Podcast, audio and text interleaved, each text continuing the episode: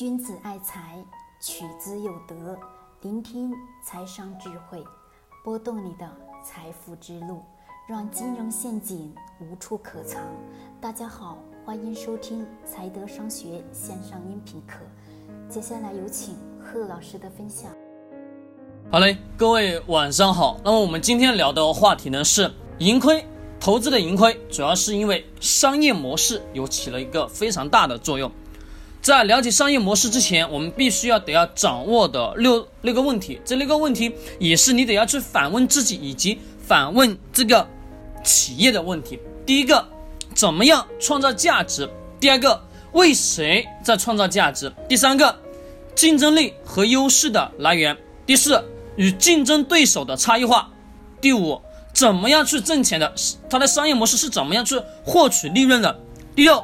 时间、空间、规模和目标，这六大问题是你在做投资过程当中了解一个公司、了解一个企业必须得要去反问自己的。相传，在十九世纪的中期，美国的加州有一个挖矿的消息传开了，很多人呢认为这是千载难逢的机会，并并呢都奔往美国的这个加州的地方去进行淘金。其中有一个十七岁的小男孩，也跟着大家一起去前往加州淘金。消息传的很很很广，那么呢，有非常多的人加入到这个挖金的队伍当中。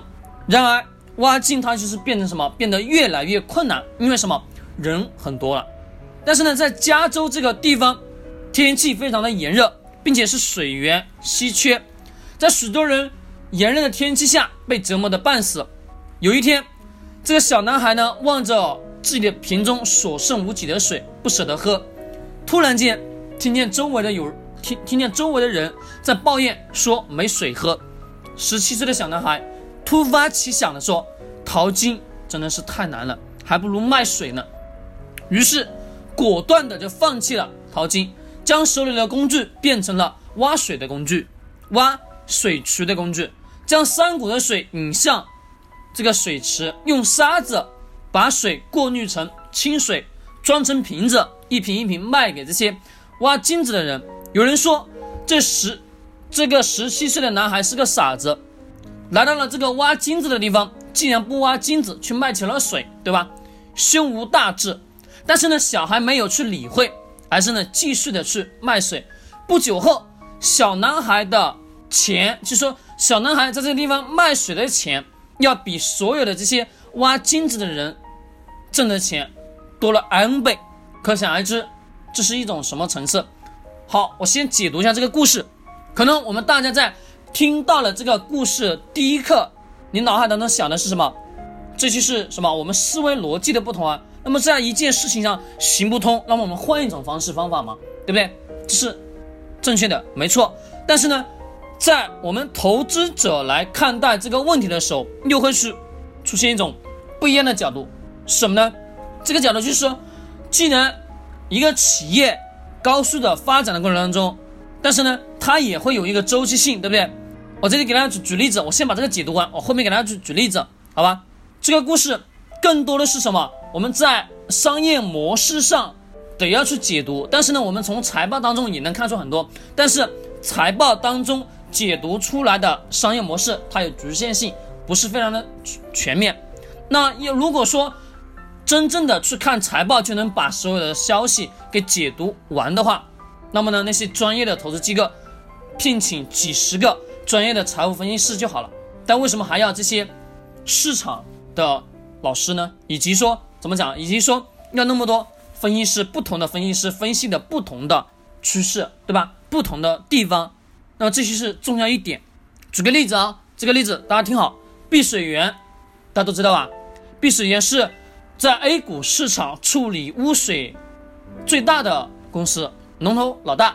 我相信我一说这个名字，大家能想到的是什么？在前几年，碧水源高速的发展，并且发展非常好。从去年一八年开始，就陆陆续续有出现什么公司被收购的消息，对吧？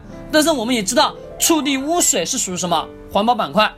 环保领域在未来肯定还会持续的发展，对吗？因为环境污染的确很严重，很多城市污水也很严重，还有很多地方什么是沙漠，需要有这个环保的公司来做这个事情，做公益等等等等，对吧？那么环保这个领域未来还会持续高速的发展。那么呢，在这个企业它发展到哪种阶段了？它的自主研发，对吧？自主研发，并且加上一点是什么？它的产品，它的服务，不是说它的服务，而是说公司研出来的产品，它的费用要很高，对吧？壁垒也是很高。但是，大家明白一点，它为什么会出现了像现在这个债台高筑的原因呢？其实最大的一个原因是一个公司就是目前债台高筑，就是欠的债务太多了。前几年高速的发展，但是发现拼命的发展，拼命的发展，拼命的发展往前走，可是公司欠了银行大量的债务。以及很多投资人的债务非常非常多。这个时候，我们去看一看这个围绕这个企业的周边的这些服务行业，比如中环环保这个，这两年的业务发展的快速，并且是在一七年上市的，对吧？这两年发展的非常好。一八年股市行情不好，它的股价是缓慢下跌的，对吧？近期涨得也是非常不错。这里强调一点，我所提到的这两个个股不做任何推荐。不做任何推荐，强调了啊。那么在中环环保这两年的业务发展是真的非常好。我们从它的财务报表上能明显的发现，治污最后多大污亏了，而治污企业服务的企业挣了大钱，对吧？我们发现顺其道而反之了，就像刚刚跟前面的这个故事一样，对不？这个故事。你在这个领域，你疯狂的去竞争，疯狂的去发展，但是你在这个领域不一定能挣钱，可能说一些细分下来的小领域就能挣钱。那么投资我们也是一样的，在研究这个公司，要了解这个公司的商业模式，它的闭环之后，你才下决心去投资。这个时候它会减少你的亏损，明白吗？再比如举个例子，这几年我们非常火热的什么芯片，大家都都非常清楚吧？华为在自主的研发芯片，我想问问大家，华为这近十年的自主研发芯片的费用花了多少钱？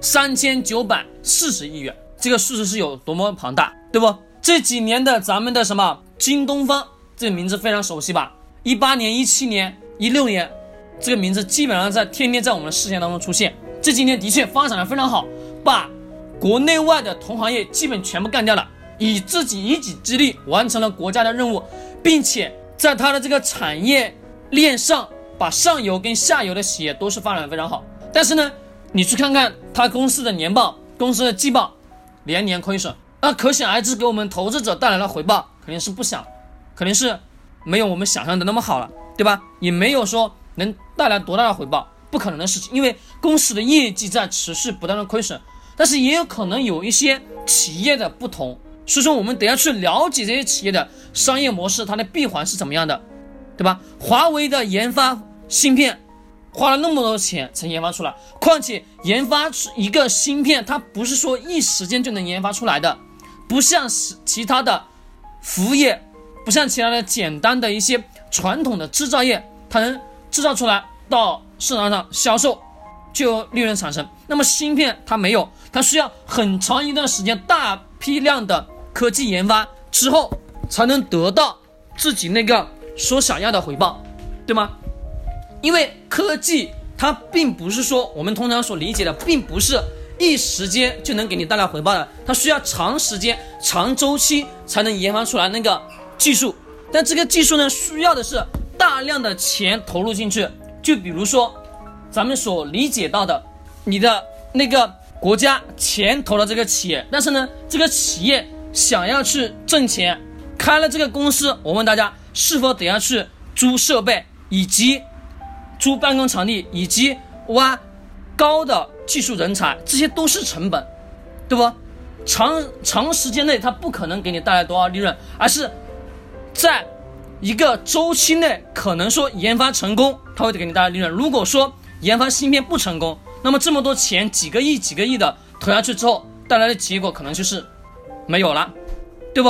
所以说我们在投资过程当中，一定得要去了解商业的运作逻辑，一定得要非常清楚。你了解这个企业之后，你才能很清楚的知道这公司怎么去运作。你投资这个公司，你心里有没有底？这才是最重要的。其实商业模式理解并不是很难，你只需要的是多去观察，多去看看那些企业他们是怎么去运作的，你就能非常的了解清楚。那好，今天晚上就分享到这里。